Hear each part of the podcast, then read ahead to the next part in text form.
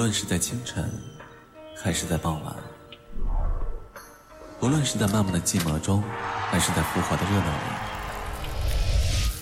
无论是诱人的陪伴，还是一个人走着自己的路，我们都依旧在这里。或许时光不等人，或许花开后就是凋零，或许明月上升后就慢慢的沉下去。我们都会始终如一的陪伴着你。可能岁月不会流逝，可能旧街道会被新街道代替，可能繁华落幕后只剩下寂寞无声。我们都没有离开过。卡布奇诺的意思是“我爱你”，马奇朵的意思是“爱的印记”。而时光电台的意思是不离不弃的陪伴。既然我们都会老，不如一起吧。时光不老，我们不散。这里是时光之声网络电台，Timeless Radio。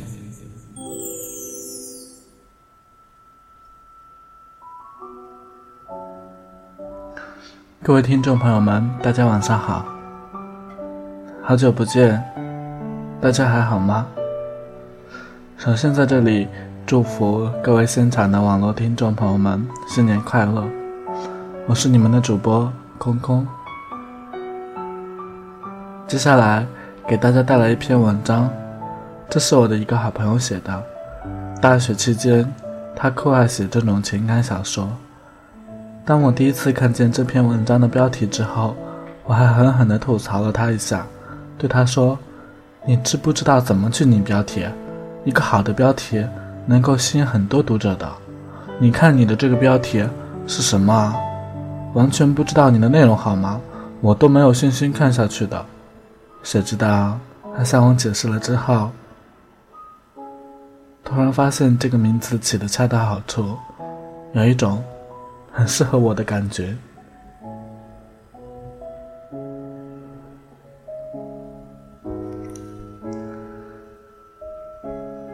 第十七个黄昏没有名字，我到现在也不知道自己到底有没有爱过你，只知道那个时候眼泪是真的，心酸是真的，想和你在一起一辈子也是真的。冰城第一次下起了一场大雨，对于这个常年温暖如春的城市。这还是百年难遇的一件大事。为此，那些缠绵悱恻的泡沫剧全部都遭到了禁播，而是换成了新闻。铺天盖地的小道消息不绝而起。窗外是一片混沌的世界，伴随着闷轰的打雷声，叮当一个人蜷缩在床上，努力汲取着那单薄的被单带来的温暖。冰城不是没有下过雨，偶尔也会淅淅沥沥的下几场小雨，但是对于这次的大雨，却还是从来没有过的。叮当最喜欢的就是下雨的时候，坐在窗前，安静的听雨声，然后看着沈雨夜在一旁煮咖啡。再提起你的名字，心还在跳动。却没有重逢，只剩想碰，却又不敢碰的那种悸动。叮当伸手拉开窗帘，仿佛看到了沈雨夜。暮色中的他，有一双琥珀色的瞳仁，带着最温柔的光，照在叮当身上。沈雨夜，你可知道，不知不觉中。我已经爱你七年了。一九九八年的夏天，圣马诺亚孤儿院，五岁的叮当第一次来到这个看似金碧辉煌、实质冰冷的地方。叮当的家乡在一个温婉的水乡，也许你打开地图根本就找不到这个传说中的水乡，但那里有肥美的鲜鱼。还有许多载着梦想的船只，也有许多心地善良的人，比如叮当的父亲。叮当的母亲在叮当出生的时候就难产致死，但依仗如山的父爱，倒也健康的成长。两岁那年，父亲殉职，死于一场突击现场的绑架案中。面对歹徒，叮当的父亲挺身而出，救下了被歹徒作为人质的小男孩，但自己却命丧至此。作为一个小镇的绑架案，这则新闻当时可谓风靡一时。叮当的父亲不仅上了报纸，还上了电视。尽管如此，叮当还是被舅舅送到了槟城的孤儿院。无论给再多的丰功伟绩，也挽救不了死去的人。镇上的老人们都说叮当是不祥之兆，先把母亲克死，现在又克自己的父亲。如若不送走，只能祸害了全镇的人。无奈之下，叮当就这样被送去了邻县的一个孤儿院——圣马诺亚孤儿院。关于父亲的记忆。两岁的叮当只有模糊的。孤儿院的阿姨经常把叮当抱在膝上，指着报纸上那黑白照片说：“叮当，你看，他就是你爸爸，他是大英雄。”叮当吮着手指，黑白分明的眼里闪着耀眼的光。从此，叮当便是一个孤儿了。第一次看见沈雨夜是在孤儿院的门口。他的父母在为孤儿院的孩子发糖果。这世上有一种人是最寂静的，像一株透明的植物，默默地生长，不讨人喜欢，也不招来厌烦，不声不息地存在着。比如现在的叮当，四岁大的沈雨夜靠着孤儿院里最大的一棵树，闭着眼睛，似乎在想些什么。就像在游离不属于这个世界的一粒尘埃，轻飘飘的，仿佛一捏就会碎掉。路，这是叮当看到沈雨夜的第一印象，空灵，干净。他似乎并没有发现，叮当看着他出了神。叮当默默地看着眼前的小男孩，仿佛有种魔力吸引着他，说不出来的感觉，心也砰砰的直跳。杜松混着茉莉的芳香，叮当的心也在悄悄的悸动。之后，就像心里埋下一颗种子，悄悄的随着时间慢慢生根发芽。好的爱。只因演变成了，后来叮当被领养了，只不过运气不好。没有多久，养父母出了意外，叮当又被送回到了孤儿院。接着是第二个家庭，相处的也比较融洽。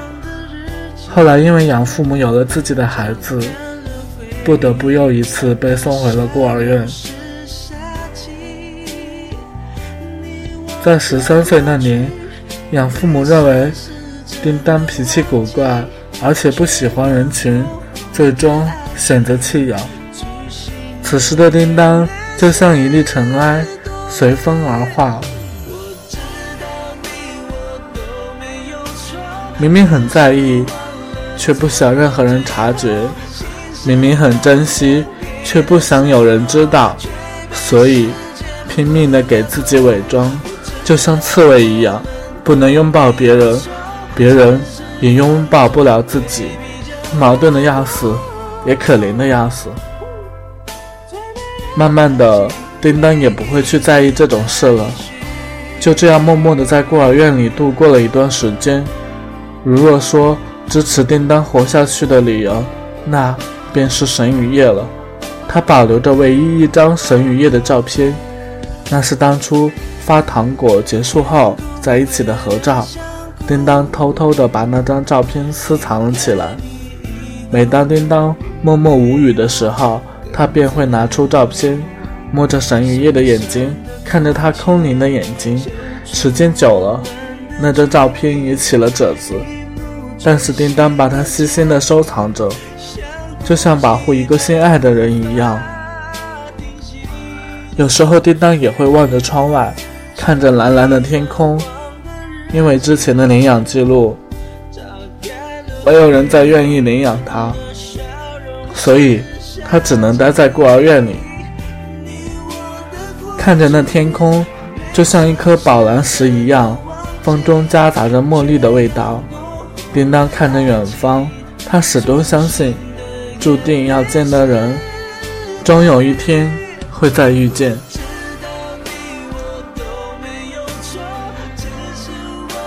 仿佛是中了某种魔咒，每天早晨七七点，叮当都会被按时叫来起床，拉开窗帘，一缕温暖的阳光破窗而入，天空泛起了一丝光芒，雪白的云朵在天空中飘荡，仿佛沾染了一圈圈水汽的雪雾，明晃晃的蓝天格外的蓝，妖娆的不敢触碰，叮当。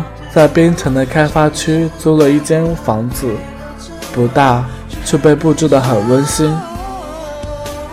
现在的叮当是冰大艺术系的学生，他留有一头长发，黑如丝，丝瀑布一样。在学校不乏有追求者，但是他都拒绝了，不是不喜欢，而是已经有喜欢的了。推开教室的门，找了一个舒适的位置坐下。叮当总会选择靠窗的位置，那样既可以看到天空，也可以听到起风的声音。是他，教室里老师还在喋喋不休地讲个不停。叮当兀地站了起来，望着窗外。多年后，他的脸庞被时光雕刻的锐利英俊。他的眼神就像一汪清潭，深邃的看不到底，回眸却很温暖，不会错的。就算时隔之久，叮当还是可以一眼认出沈雨夜来，那个有着这世上最干净眸子的人。叮当有史以来干涸的心莫名的沸腾了起来。因为他又看到了他的希望，悄悄地收拾起自己的书包，可能是太紧张，也可能是太在意，笨拙地把旁边的椅子也弄倒了，差点自己也跟着绊倒。班里的同学都诧异地看着叮当，对于这个话不多、透明的就像一粒尘埃的女同学，今天的所作所为，着实让他们惊讶了一番。每个人的生命中都会出现这样一个人，你会默默的喜欢他，你会默默的关注他，他伴随着你整个青春，但是你又从不后悔他的出现。正是因为他的出现，你的青春才变得这样绚烂无比。变的是时间，不变的是想念。事业，叮当。躺在床上看着夜色，柔柔的月光洒在被子上，温明的光就像一个久违的拥抱。手里握着已经被自己磨得依旧的一张照片，我终于找到了你，我亲爱的陆先生。叮当还是像往常一样，早早的起来，收拾准备好了就去学校。也许是自己来的太早。班里还没有多少人，稀稀散散的坐着几个人。叮当又找了一个靠窗的位置，收拾着书包，安静的听起歌来。随手把书包往桌子上一扔，然后开始睡觉。听到声音，叮当拿下耳机，看到沈雨夜竟然坐在自己旁边。此时的沈雨夜趴在桌子上，脸侧着。长长的睫毛温顺地垂下来，阳光洒在他的脸上，溢出金黄色的光。就像是一个安静的孩子，不被任何人打扰。关于沈雨夜，叮当后来悄悄地收起他的一切，正如后来叮当知道的，原来现在的他有了一个所谓的青梅竹马，也是艺术系的，跟自己一个班的，叫阮婷。其实叮当也不乏是个美女，正因为平时冷漠的气质。再配上满身的艺术特质，更显得空灵。但是在阮婷身上，简直就是小巫见大巫。因为平时接触也不多，叮当只知道阮婷是校长的女儿，家里有钱，而且长相又好，活脱脱一个白富美。跟沈雨夜配起来，但还算得过去。叮当跟沈雨夜真正有了接触，还是因为那次意外。本来是班里组织的郊游，到了目的地之后，叮当就跟同学们可以各分东西了。没想到班长提议让所有人分组搭帐篷，没有办法，就只能动手了。结果自己却跟沈雨夜和阮婷分到了一组，扳手。本来就不懂得搭帐篷的叮当，只能在旁边默默地递着东西。看着沈雨夜在那搭帐篷，闲来之际抬头看了看周边，同学都忙了起来。突然就觉得好无聊，没精打采地看着旁边的小溪。小溪，就像电视剧里的节目一样，沈雨夜的脸突然被放大，紧接着就抱在一起，滚到了地上。原来刚刚旁边的同学不小心把工具扔了过来，这下。两个人都挂了彩。你还好吧？这是沈雨夜跟他说的第一句话。叮当不知所措的点了点头。尽管如此，沈雨夜还是抱起叮当走向了医务室，留下了尴尬的阮婷。如果沈雨夜细心的看着叮当脸的话，肯定会看到叮当的脸红彤彤的。就像一个熟透的苹果。沈雨夜的胸膛很宽广，结实的肌肉伴随着浓浓的男人味。叮当悄悄地捂着自己的脸，他俩围着厚厚的毛毯坐在医务室里面，面面相觑。他咳了一声，打破僵局：“你的点滴好像滴得比我的快啊！”没话找话到这种地步了，连叮当。都替他脸红了。从那次输液风波之后，沈雨夜貌似就和阮婷分手了。学校里都在传，因为叮当成了第三者。类似这种传闻不胫而走，越传越过离奇。当沈雨夜出现在叮当家门口的时候，此时的叮当。正拿着蓝色的油漆桶，正打算给自己的卧室刷漆。叮当不是没有惊讶的，但惊讶过后，叮当好奇的是，他来干什么？沈雨夜倒是很自觉地走进了叮当的家里。暖黄色的灯光，那是还没有画好的一面墙，画到一半的星星。叮当因不喜欢贴纸，所以家里的墙上。都被自己画上了星星，满天的繁星闪着耀眼的光芒。是要刷漆吗？沈语言问。嗯，叮当弱弱的回了一句：“我帮你吧。”说完，自觉的拿起扁刷刷了起来。那是一面被画满星星的墙壁，不是满天的繁星，就像是浸泡在海底发出微弱的星辰。像一只蓝色的小鲸，穿梭在浩瀚的海水中。忙完了手里的画，躺在地毯上看着成果，沈雨夜骄傲地说：“怎么样，不错吧？”然后傻傻地笑了起来，接着就闭上眼睛睡了起来。不一会儿，就传出浅浅的鼾声。叮当静静地看着他，伸手摸了摸他的脸颊。很润，就像春天的泥土一样，潮湿却暖人。俯下身，悄悄地在耳他的耳旁呢喃了几句。沈雨夜像是听见了，又像是没有听见，微微的笑了一下，紧接着又睡了过去。叮当看着他，就像身上是镀了一层毛茸茸的光，很温暖的样子，像一个击溃黑暗的发光体。从那以后，沈雨夜和叮当的关系貌似更近了一步。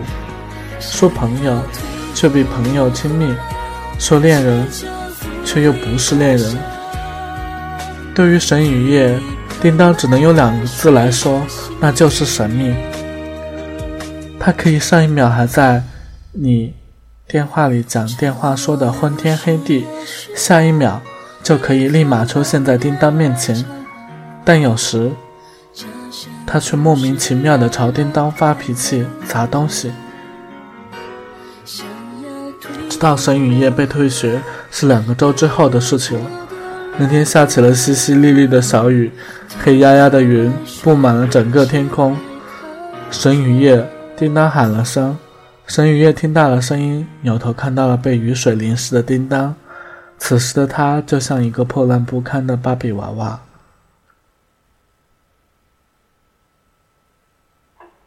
路上小心。沈雨夜笑了笑，然后就扭头走掉了。最后，叮当还是没有说出那句原本尘封了好久的话。后来，关于沈雨夜被退学，有好多版本。有人说他是因为打架，有人说他是因为耍了阮婷，被阮婷报复，也有人说他是被星探发掘去做了明星。每当听到这些，叮当都只是笑了笑，因为他知道，在他的心里，沈雨夜不是那种人。在沈雨夜走后的第三个月，叮当才知道，当初父亲救的小男孩就是沈雨夜。你看，其实老天早就注定了我们永远的羁绊。直到后来，叮当在图书馆看书的时候，翻到了一本书，书的末页写着一段话：刮奖刮出一个谢字就够了，爱情也一样，没有必要把“谢谢惠顾”四个字都刮得干干净净才放手。那是沈雨夜走后的第五个月，有时候叮当还是会梦见他，他还是一如既往的安静，就像一只迷途小鹿，带着最干净的笑容对叮当微笑。今天的天很蓝，风把树叶吹得乌拉乌拉的响，叮当紧紧了围巾。是秋天了。关于神与夜，叮当想，总会忘记的。也许随着时间的消磨，关于神与夜的一切都会被消磨殆尽。就好像每个人的青春中都会出现一个人，他来了一下子，你却记了一辈子。但是叮当一点也不后悔，在叮当五岁的童年里，沈雨夜就像是大洪水中的一根浮木。他让孤单的叮当找到了方向，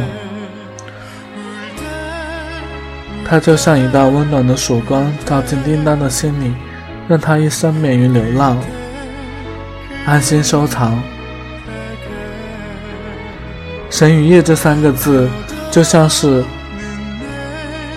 叮当青春的代名词，因为他，叮当开始了他的初恋。也是暗恋，所以啊，叮当并不后悔。正因为神雨夜，叮当才有了青春两个字。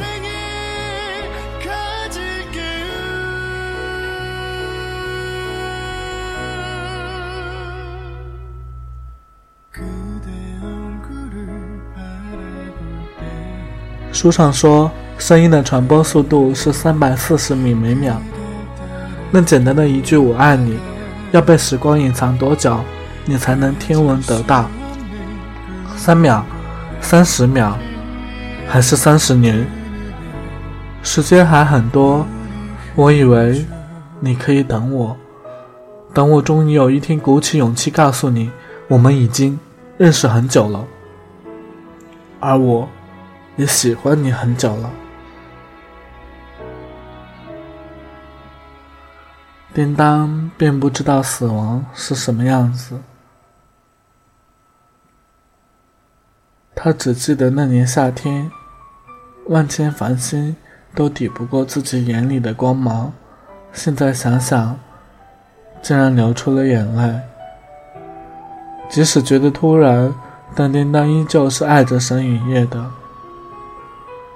他想，在有限的生命里遇见他就已经足够。沈雨夜一直欠叮当一个承诺。而叮当也欠沈雨夜一个承诺，沈雨夜欠他的是一个解释，而叮当欠他的是一个说爱他的机会。二零一三年夏天，这是叮当在边城的第二十个年头了，这也是叮当爱上沈雨夜的第七个年头了。叮当终于决定离开边城了。他一直守着这个地方，他以为沈雨夜会回来，却不曾想，等来等去，还是没有能等到他回来。叮当最后看了看满屋的星星，时间久了，有的已经没有了颜色，但大部分却被叮当保存得很好。再见了，边城，再见了，神雨夜。再见了那段有你陪伴的鲜衣怒马的青春，他依然爱她，也没有后悔，但却不想坚持，只因为这样的爱，一生一次便好。没有给我曾想象的画面，也许久违的雪，也许从未来过，也许故事从未发生过。爱等待，推开阴霾的晴朗，情埋在冰封的雪白，我依然在等待你说的既然相爱。为何分开，剩孤单一个我？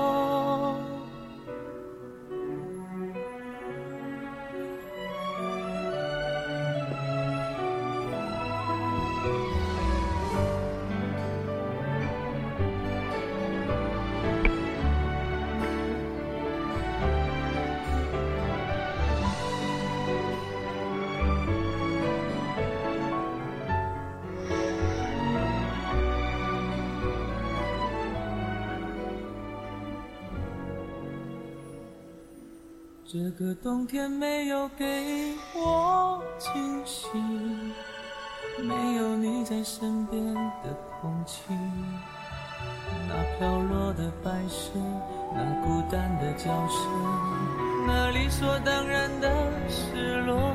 这个冬天没有给我惊喜，没有给我曾想象的画面，也许久违的雪。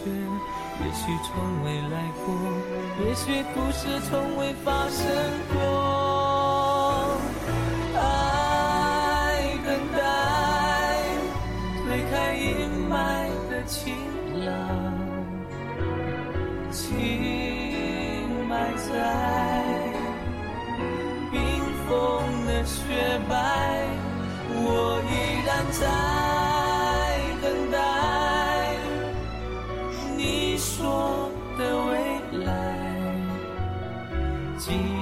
相爱，为何分开，剩孤单一个我？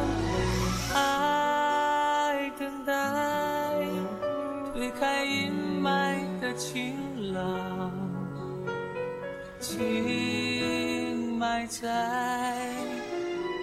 冰封的。雪白，我依然在